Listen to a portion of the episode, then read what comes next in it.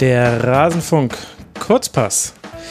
Ungarn gegen Frankreich und Spanien gegen Polen. Das waren die verbleibenden Spiele, die wir jetzt besprechen wollen, mit Arne Steinberg hier im Rasenfunk Kurzpass 158. Arne, sei mir sehr herzlich gegrüßt. Schön, dass du mal wieder dabei bist im Rasenfunk. Ja, liebe Grüße zurück. Vielen Dank. freue mich sehr dabei zu sein. Äh, und ja, war sehr heiß heute, aber ich hoffe, wir haben trotzdem noch einen kühlen Kopf, um die Spiele zu besprechen. Ja, da bin ich komplett auf dich angewiesen. Das muss ich ehrlicherweise sagen. Denn, falls es die Hörerinnen und Hörer nicht wissen, das Deutschlandspiel, Portugal gegen Deutschland, das habe ich gerade eben erst besprochen in einer Rasenfunk-Schlusskonferenz. Das wird also nicht Teil dieses Kurzpasses sein. Wie immer nehmen wir uns für die Deutschlandspiele mehr Zeit. Findet ihr also unter Rasenfunk-Schlusskonferenz. Wir zwei Hübschen wollen jetzt sprechen über die verbliebenen Spiele. Und da hatten wir gleich am Nachmittag eines mit einem erstaunlichen Ergebnis nämlich Ungarn gegen Frankreich ein 1 zu 1. Was war da los, Arne?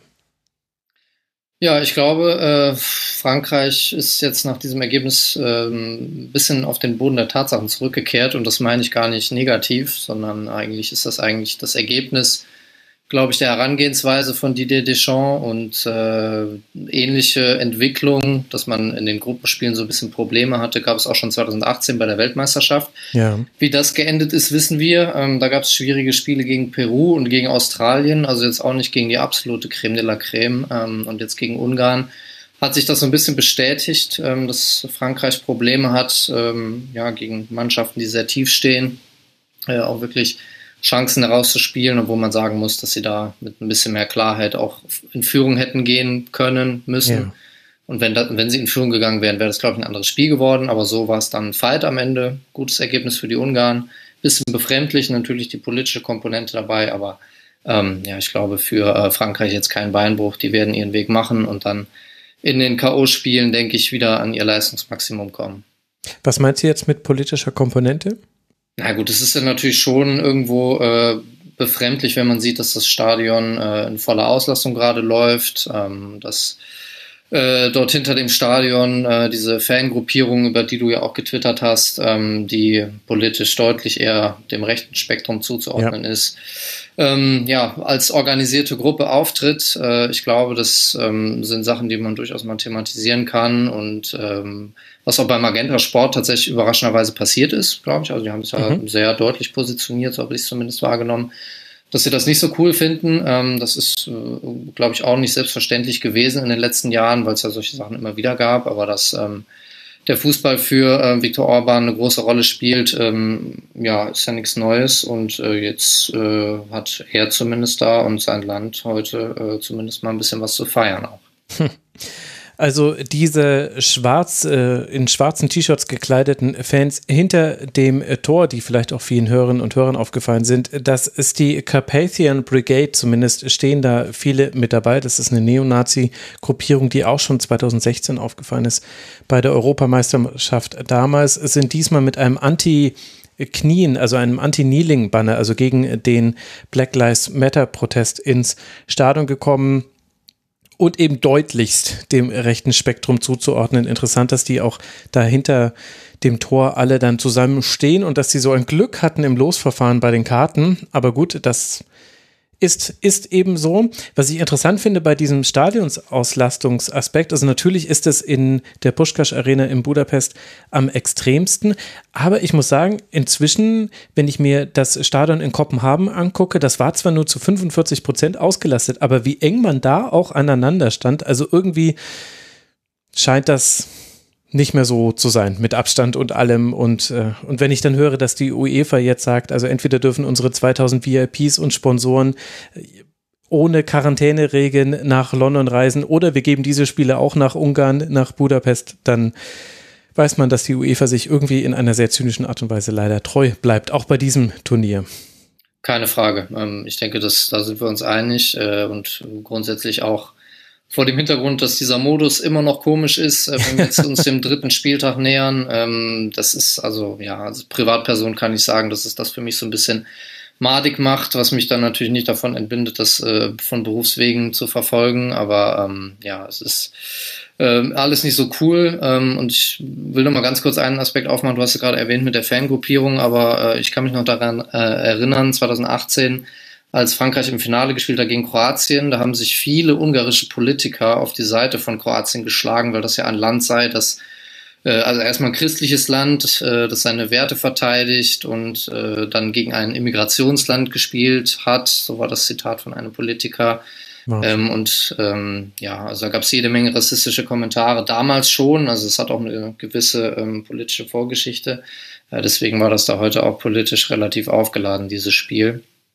Ähm, ja, also zumindest jetzt äh, für Orban, glaube ich, äh, innenpolitisch relativ gut verlaufen, aber soll uns ja nicht daran hindern, dass man weiter kritisch darauf schaut, was da passiert. Mhm, absolut. Und vor allem auch ein gutes Gegenbeispiel für all diejenigen, die sagen, haltet die Politik raus aus dem Fußball. Ja, wenn sich die Politik mal raus aus dem Fußball hält, dann können wir da vielleicht auch drüber diskutieren. Aber solange das so funktioniert, geht das nicht. Also Nazis hinter einem Tor werde ich immer thematisieren müssen. Da gibt es gar keine andere Wahl. Aber jetzt wollen wir auf das äh, Sportliche blicken. Du hast gesagt, äh, der Punkt war letztlich verdient und Frankreich habe ein bisschen bekannte Probleme gezeigt. Jetzt war aber ja die erste Halbzeit bis eigentlich zur 45 plus ersten Minute sehr positiv. Also das Zusammenspiel zwischen Mbappé, Griezmann und Benzema hat wunderbar funktioniert, fand ich. Die haben sehr, sehr fluide ihre Positionen gewechselt. Da hatte vor allem Griezmann immer eine gute Idee, die anderen beiden einzusetzen. Es gab 70 Prozent Ballbesitz, aber man hat auch 7 zu 3 Schüsse herausgespielt, acht äh, Dribblings gewonnen, eine 91-prozentige Passquote gehabt. Aber dann fällt eben nach einer Umschaltaktion, wo Roland Soloy und äh, Attila Fiola sehr, sehr guten Zusammenspiel auf dem Flügel zusammenbekommen, fällt das 0 zu 1. Bevor wir das Gegentor analysieren, was hat denn Frankreich in dieser Phase gut gemacht? Und das baut dann ein bisschen die Rampe, dass wir dann drüber sprechen können, warum das dann in der zweiten Halbzeit vielleicht nicht mehr so war. Ja, so in so einem Spiel äh, jetzt für Frankreich hat sich natürlich eine ganz andere taktische Herausforderung geboten als noch gegen Deutschland. Also gegen Deutschland war es ja klar, was äh, die Herangehensweise ist. Tief stehen, viel reagieren, schnelle Gegenangriffe fahren. Und du hast ja gerade schon geschildert, dass das dann äh, heute zumindest in der ersten Halbzeit deutlich anders ausgesehen hat mit viel mehr Ballbesitz ähm, und viel mehr Abschlüssen auch, also zum Teil auch sehr klaren Abschlüssen. Ähm, der Kopfball von Mbappé nach Flanke von Digne, so nach ich weiß nicht mehr genau, wann das war, aber das war, glaube ich, so die erste äh, größere Chance. Ähm, mhm, so 17. Minute war das. Genau. Mhm. Und dann auch die Szene, wo alle drei von den äh, Stürmern erstmals kombiniert haben, so dass ähm, eben Mbappé einen seiner tiefen Läufe macht, in die Tiefe geht und dort eben bedient wird von Griezmann so ein bisschen äh, abgetrieben wird, aber technisch dann einfach den Ball überragend ablegt auf äh, Benzema, aber der ja. dann irgendwie aus guter Position mit dem Schienbein halb den Ball trifft. Also diese Chancen gab es schon. Und ähm, ich fand, dass äh, Frankreich so ein bisschen die Intensität vielleicht doch gefehlt hat, obwohl sie natürlich schon in Kontrolle waren in der, in der ersten Halbzeit. Also ähm, es gab gute Aktionen von Pogba zum Teil, von Conte zum Teil, aber es war jetzt nicht so zwingend und mir hat dann auch über ähm, zunehmende Spieldauer so ein bisschen der Drive gefehlt aus dem Mittelfeld nach vorne nochmal ähm, dass jemand mal andribbelt in den freien Raum, gerade aus dem Achterraum. Rabiot ist ja dann normalerweise ähm, für verantwortlich, aber der kam jetzt heute auch nicht so gut ins Spiel und ähm, ja, also die Führung wäre für Frankreich gerade auch bei den Temperaturen mhm. wichtig gewesen. Das müssen wir auch mal thematisieren. Ähm, es muss unheimlich heiß dort gewesen sein und äh, ich fand es auch sehr ehrlich von äh, Antoine Griezmann nach dem Spiel, hat er gesagt äh, am Mikrofon, äh, dass ähm, er völlig fertig jetzt ist körperlich und dass es eben sehr, sehr heiß war und dass es für die Spieler auch ungewohnt gewesen sein soll, jetzt wieder vor einem vollen Stadion zu spielen, weil sie sich nicht so ähm, verstanden hätten in der Kommunikation. Kann man jetzt mhm. natürlich sagen, okay, ähm, wenn es nicht läuft, dann ist der Platz schuld und äh, so, aber ja. ähm, es gehört natürlich schon dazu. Also Adam Schalay wurde ausgewechselt wegen Kreislaufproblemen, also ich kann mir schon vorstellen, dass das da heute an die Substanz ging. Mhm. Und das schon in der 22. Minute, muss man dazu sagen, für all diejenigen, die es nicht mitbekommen haben. Also, ja. Ja, muss schon sehr heiß gewesen da sein da. Wie bewertest du denn das Gegentor? Also Attila Fiola ist derjenige, der das Tor macht. Dem voraus geht eine Verlagerung, eine Seitenverlagerung und dann ein toller Doppelpass mit äh, Roland Salai, der generell ein sehr gutes Spiel gemacht hat auf ungarischer Seite. Und dann ist er durch, läuft seinem Gegenspieler davon und trifft sehr schlau und überlegt ins kurze Eck. Varan war noch ganz leicht dran, hat ihn noch ganz leicht abgefälscht. Aber das sollte ja dann letztlich auch der einzige Abschluss der Ungarn im Strafraum geblieben sein. Also insgesamt hatten sie nur fünf Schüsse. Das hier war der einzige, den sie innerhalb des Strafraums abgegeben haben. Jetzt könnte man das positiv sehen und könnte sagen, Frankreich hat eigentlich auch nichts zugelassen. Logischerweise ist der Anspruch aber des amtierenden Weltmeisters, dass man dann entweder mehr Tore schießt und gewinnt oder eben auch diese Chance verteidigen kann. Was ist da schiefgelaufen oder müssen wir an der Stelle oder können an der Stelle einfach nur über eine Qualität der Ungarn sprechen?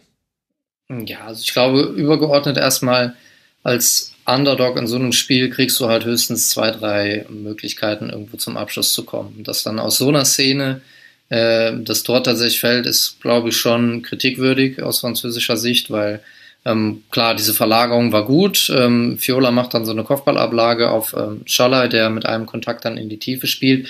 Aber Frankreich war ja eigentlich schon gut positioniert. So. Also ich habe da jetzt äh, Pavard natürlich in erster Linie wahrgenommen, der das Laufduell verliert ähm, und dann so ein bisschen zögerlich war, weil er auch schon gelb hatte. Ähm, und äh, ja, Varan war auch nicht so ganz klar, warum er da nicht ein bisschen energischer vielleicht noch hingeht. Wahrscheinlich hat er Angst gehabt vom Foul.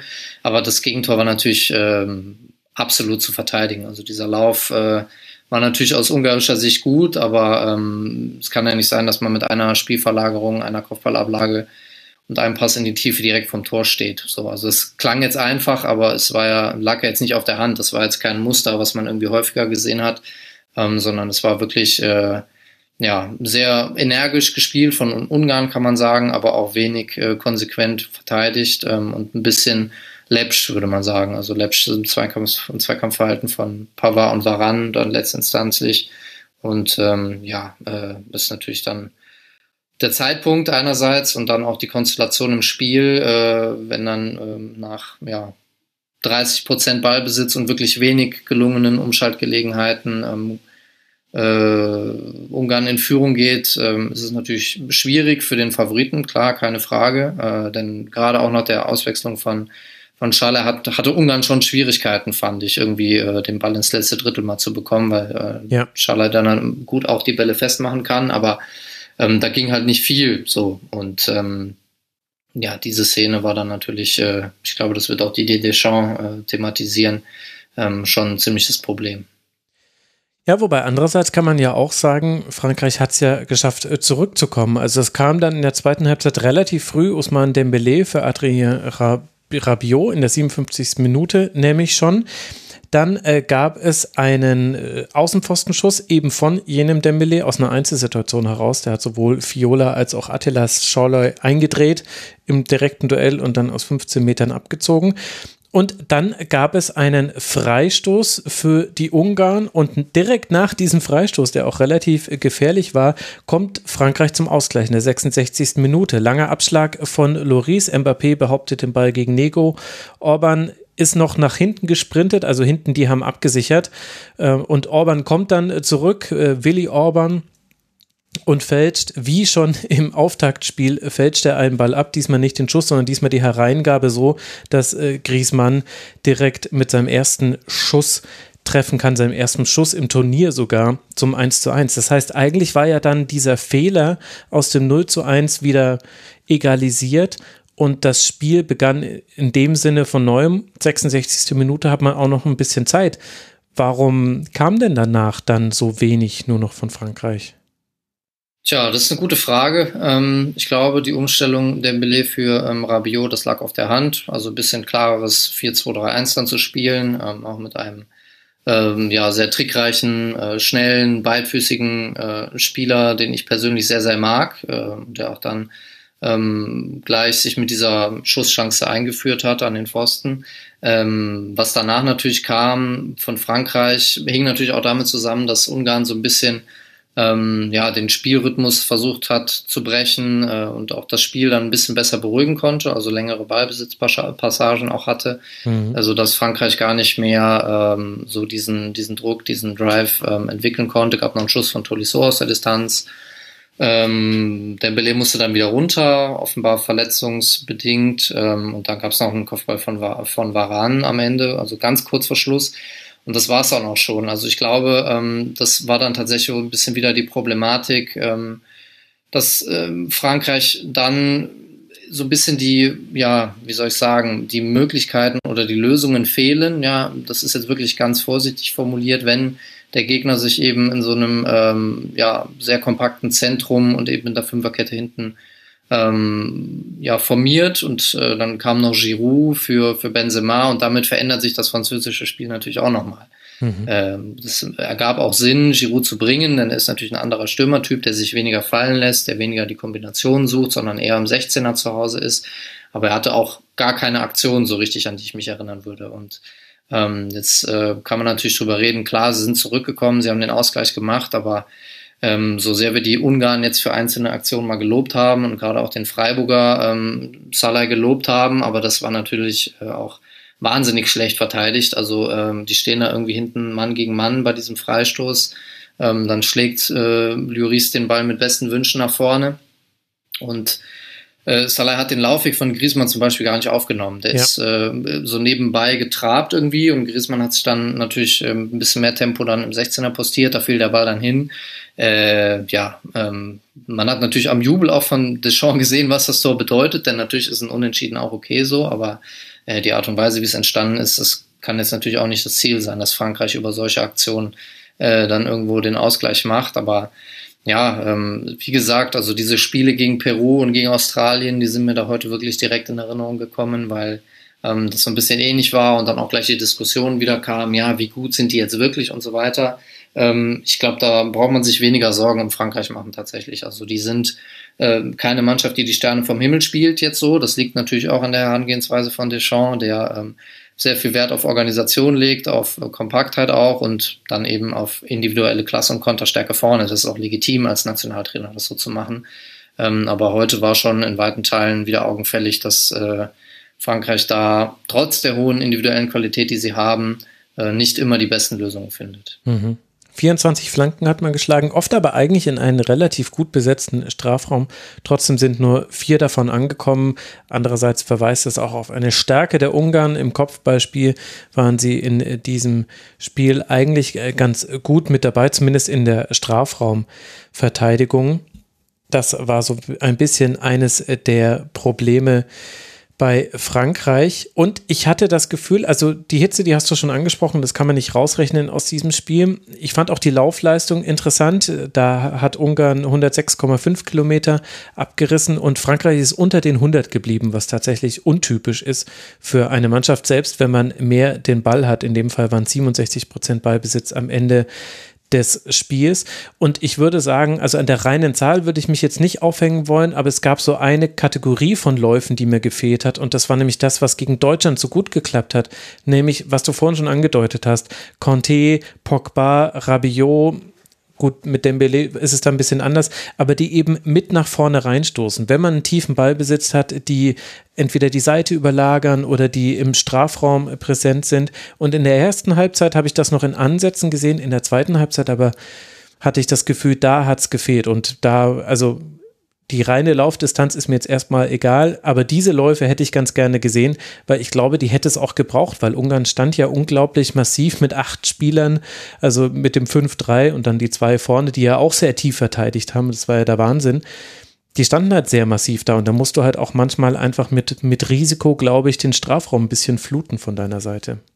Ja, ja, auf jeden Fall. Ähm, und äh, später kam dann noch Thomas Lemar ähm, für, für Dembele wieder. Mhm. Ähm, das zum Beispiel ist ein Spieler, von dem ich glaube, dass er so eine Rolle auch spielen kann, so als Achter. Ne? Also den sehe ich jetzt nicht nur irgendwo auf der Außenbahn, sondern der kann halt auch mal in engen Räumen irgendwo eine Situation gut auflösen oder durch ein Dribbling oder durch einen guten ersten Kontakt.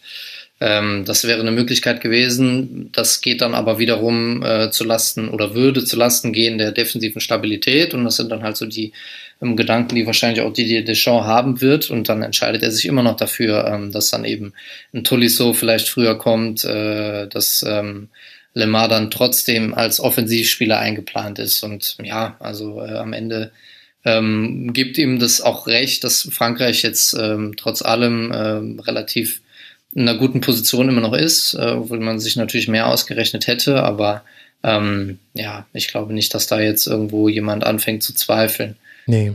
an der Leistung oder Herangehensweise es war ja auch eine Frage der Präzision in diesem Spiel, ähnlich wie schon gegen Deutschland. Da war es eine Frage des Timings bei den Abseitssituationen, aber von 15 Schüssen kamen nur vier aufs Tor.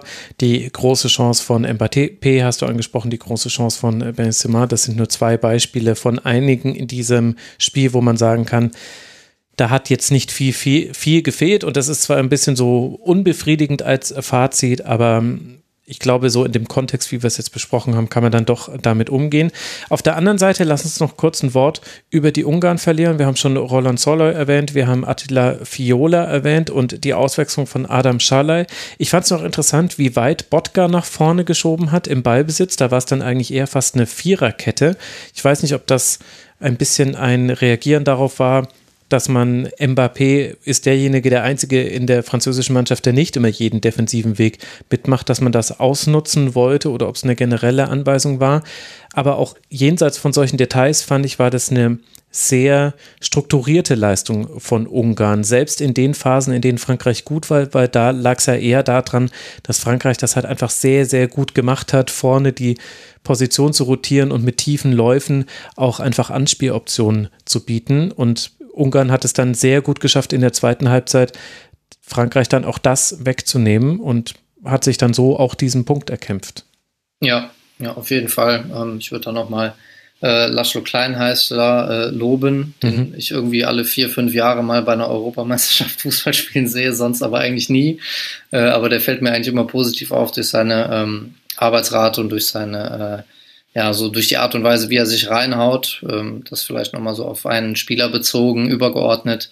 Ähm, natürlich das, was für Frankreich eher schwierig war, war für Ungarn natürlich eher leichter, denn die wurden natürlich auch angetrieben durch das Publikum mhm. und waren eher so beseelt und haben sich in jeden Zweikampf reingehauen und wussten auch, sie spielen gegen den amtierenden Weltmeister. Also für die psychologische Komponente ähm, war das aus ungarischer Sicht vielleicht ein bisschen was einfacher, aber ja, ich glaube, äh, auf dem Niveau sind alle Mannschaften dann halbwegs in der Lage, ähm, in letzter Linie relativ konsequent zu verteidigen, auch das Zentrum dicht zu bekommen. Und damit hast du schon ähm, dann für so ein Turnier eine Herangehensweise, wo du gegen äh, ja auch einen der Turnierfavoriten ähm, relativ gut zurechtkommst und nicht irgendwie auseinanderbrichst. So, ob das jetzt für das Niveau des Turniers spricht oder dagegen, das kann ich jetzt auch nicht abschließend beurteilen, aber ja, ähm, ich glaube, aus ungarischer Sicht äh, war das dann heute schon so von der Leistung her nah am Optimum.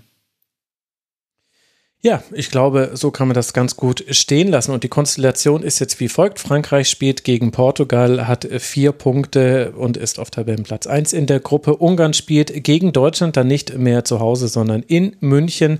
Ungarn muss schon gewinnen, um weiterzukommen, denn man hat mit diesem Punkt den letzten Tabellenplatz inne. So ist aktuell die Konstellation in dieser Gruppe F. Und dann gab es noch ein Spiel der Gruppe E und zwar zwischen Spanien und Polen, Arne.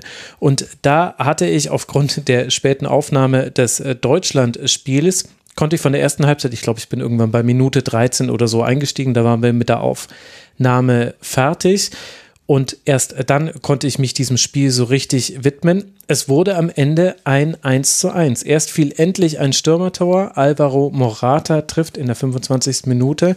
Dann kann Robert Lewandowski, ein vielversprechender junger Stürmer aus Polen, der vielleicht die EM als Sprungbrett für seine Karriere nutzen kann, zum 1 zu 1 in der 54. Minute. Spanien verschießt noch einen Strafstoß. Tja, und das war's dann im Großen und Ganzen schon. Es gab noch so zwei, drei Slapstick-artige Aktionen von Chesney, aber so arg viel mehr nicht. Wie haben dir da beide Mannschaften gefallen?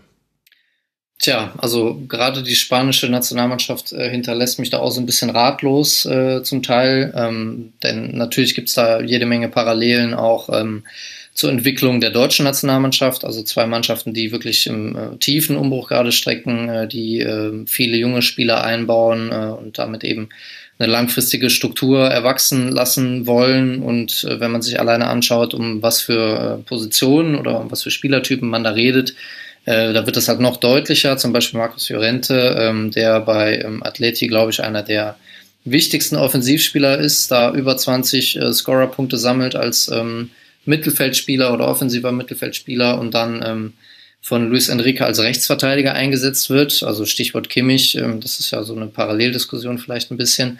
Ähm, und dann auch die Frage, wer soll letztendlich die Tore schießen? So, also gerade mit Alvaro, äh, Alvaro Morata schon angesprochen, hat jetzt heute mal geklappt gegen Schweden. Ähm, hat, hatte seine Chancenverwertung ja dann schon auch so ein bisschen Anlass zur Diskussion gegeben. Ähm, was ich gut fand heute war, dass ähm, Gerard Moreno gespielt hat. Also mhm. der hat mir tatsächlich ganz gut gefallen.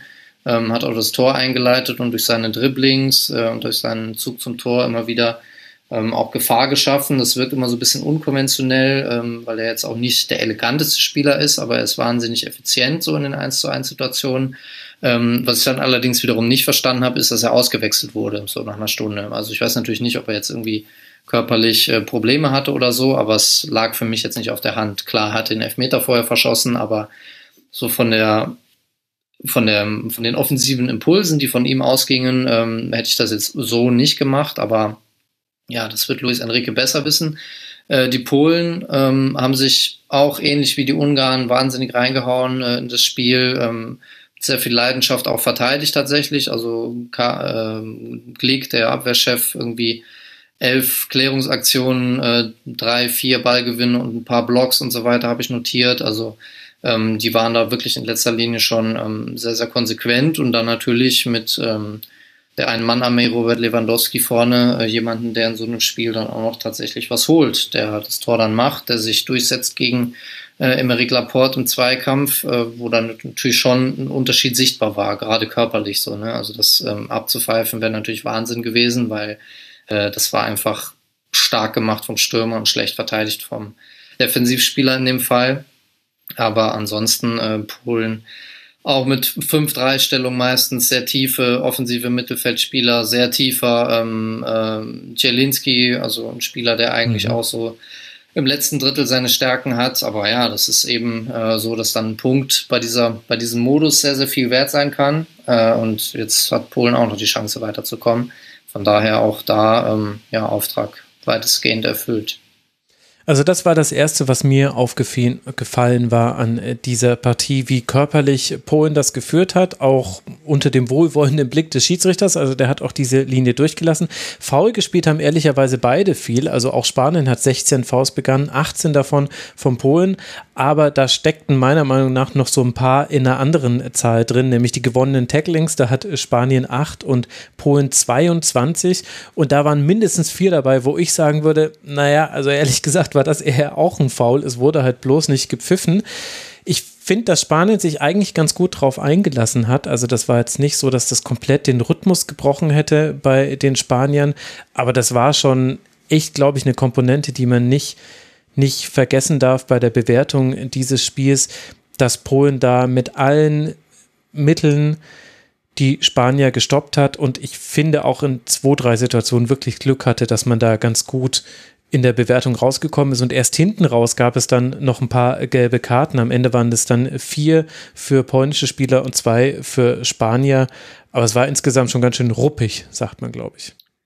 Ja, absolut. Also ähm, ich glaube, es ist dann natürlich auch eine Herangehensweise, die für die individuell und mannschaftlich unterlegene Truppe dann legitim ist in gewisser Weise, aber ja, ähm, auch wieder da die Frage nach der Qualität des Turniers. Ähm, ist natürlich auch da wieder völlig verständlich, dass Polen das so macht, aber ähm, wenn das schon reicht, dann um letztendlich auch sich durchzusetzen in der Gruppenphase mit eventuell jetzt noch einem Erfolg im letzten Spiel, hm, ja, weiß ich nicht. Also äh, macht mir jetzt persönlich nicht so Freude. Was natürlich Freude macht, ist, dass Spanien nicht abrückt so von seiner ähm, von seiner Identität so fußballerisch, ähm, dass auch wirklich ein paar Spieler dabei sind, die ihren Weg gehen werden. Also ich glaube, ähm, Pedri mit seinen 18 mhm. Jahren macht schon wahnsinnig viel richtig. Also das macht wirklich Freude, dem zuzuschauen, ähm, wie der Situation auflöst, auch wenn da nicht alles klappt. Ähm, ja, und dann eben Spieler wie Ferran Torres noch einzuwechseln, äh, ist natürlich auch gut. Fabian Ruiz, ähm, auch Napoli-Spieler, ähm, von dem ich sehr viel halte.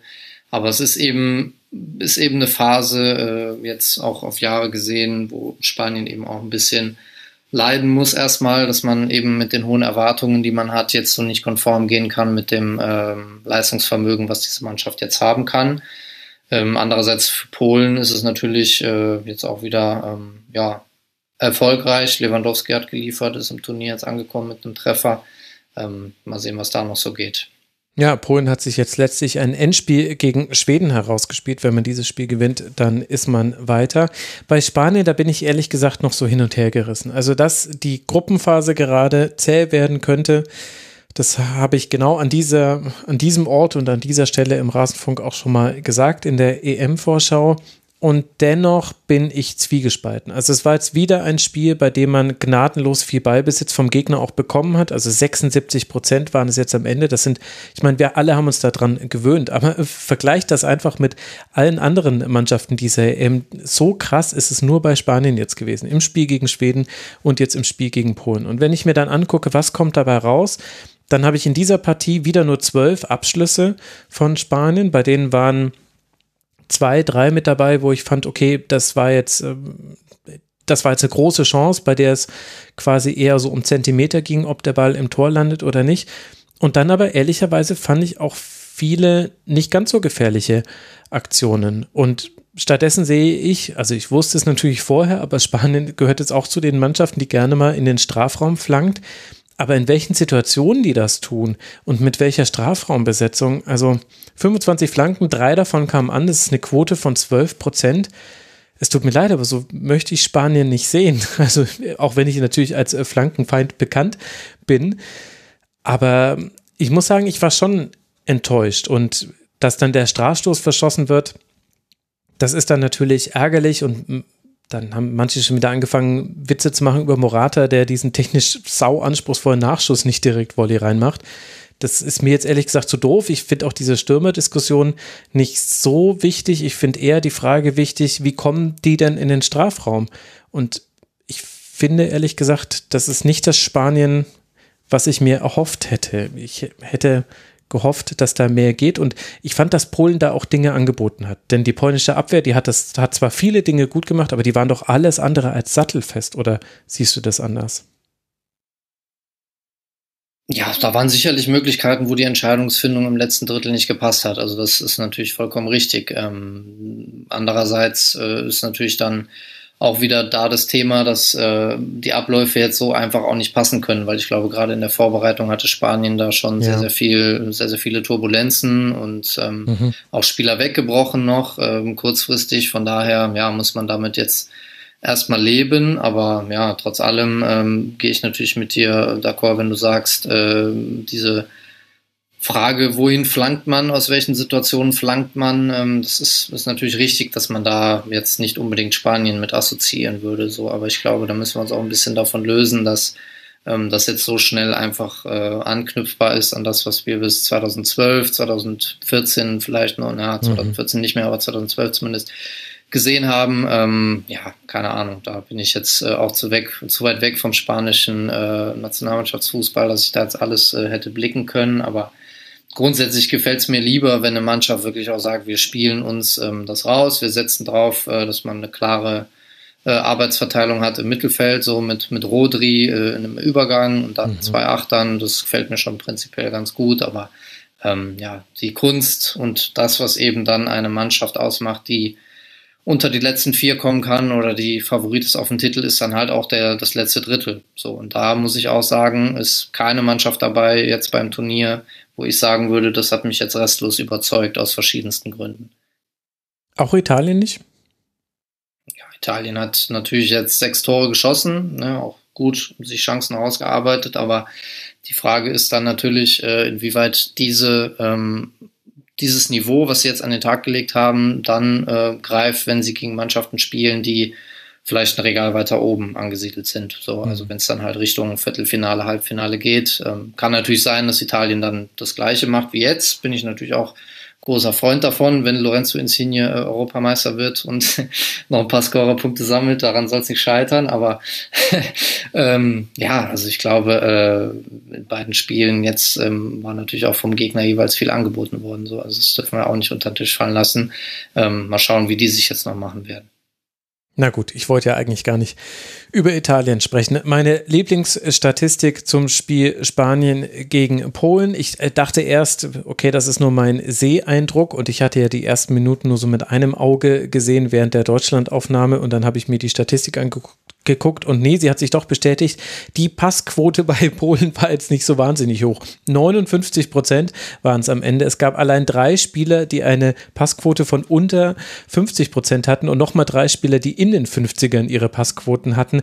Also da ging nicht so viel aneinander. Also die Angriffe von Polen, sie waren auch relativ vertikal, das muss man dazu sagen, aber die waren schnell wieder vorbei. Da gab es kaum mal eine Passzirkulation, kann man jetzt vielleicht auch nicht unbedingt erwarten, aber ja, aber dafür war es äh, defensiv äh, sehr engagiert und ich glaube, mit den entsprechenden Punkten und Einschränkungen haben wir das ja schon abgeklopft. Im letzten Spiel spielen die Polen jetzt dann gegen Schweden, die vier Punkte haben. Das heißt, Polen, die sich jetzt diesen einen Punkt geholt haben, der ansonsten schon das Ausscheiden bedeutet hätte, hätte man diesen Punkt nicht geholt. Mit einem Sieg gegen Schweden könnte man sich noch qualifizieren. Bei allem anderen dürfte es sehr, sehr schwer bis unmöglich werden.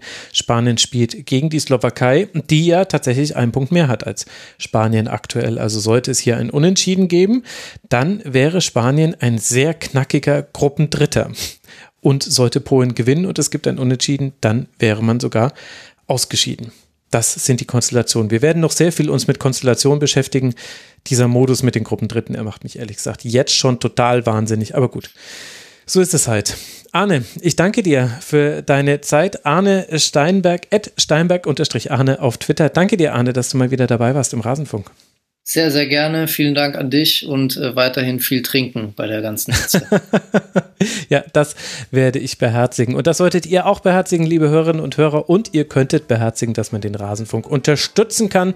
Wir sind werbe- und sponsorenfrei. Wir finanzieren uns allein über eure freiwilligen Spenden. Wie das geht, erfahrt ihr auf rasenfunk.de slash supportersclub. Ganz herzlichen Dank an alle, die das tun. Würde mich sehr freuen, wenn da vielleicht während der EM ein paar neue mit dazukommen. Und dann hören wir uns natürlich nach dem nächsten Spieltag. Wo kämen wir denn sonst auch hin? Macht's gut, bleibt gesund. Ciao.